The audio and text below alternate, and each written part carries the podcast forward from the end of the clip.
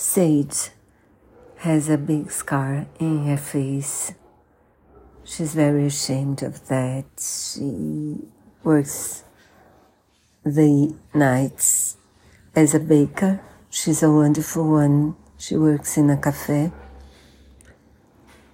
And she goes to a grief group because of her the because of the death of her mother, and there she meets uh, Joseph, who is very old, and he goes to the group because he lost his wife of many years, and she still has her grandmother who bakes as well as her. She learned from her fa- own father and she was a camp survivor. And Joseph one day, after they begin, they become friends, tells Sage that he wants two things for her. He wants her forgiveness for the crimes he committed as an SS officer, and he also wants her to kill him because he says he's tired of living and he doesn't die. He wants to die, but he doesn't. So, and because she has, her grandmother is a survivor, she calls the FBI, speaks to Leo, uh, the,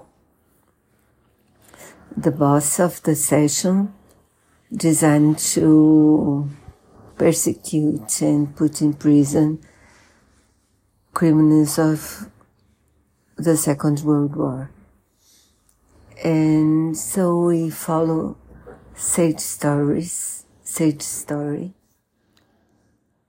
her grandmother's story, because we, and from her we learn about the atrocities of the war what happened to the Jews since the ghettos and the camps. And yes, it's so, it's, it's very well told because we really, we almost see what happened there. And it's very painful because of that, but it's important to remember. And we also follow Anya, who was uh, in a story which is a fairy tale with a monster like a vampire in a small village. They don't know who the vampire, who the monster is, but he, people are killed by him once in a while. So the, all the people in the village are very scared and we follow a bit of the Joseph story as well because he tells a bit about him.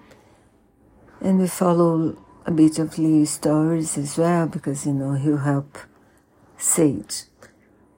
It's very interesting. I was not that happy with the end, but I did like all the, the book, most of the book, comes to almost at almost at the end. The end I did not like that much, but I did like the story. She's a very good storyteller, Jodi Picoult.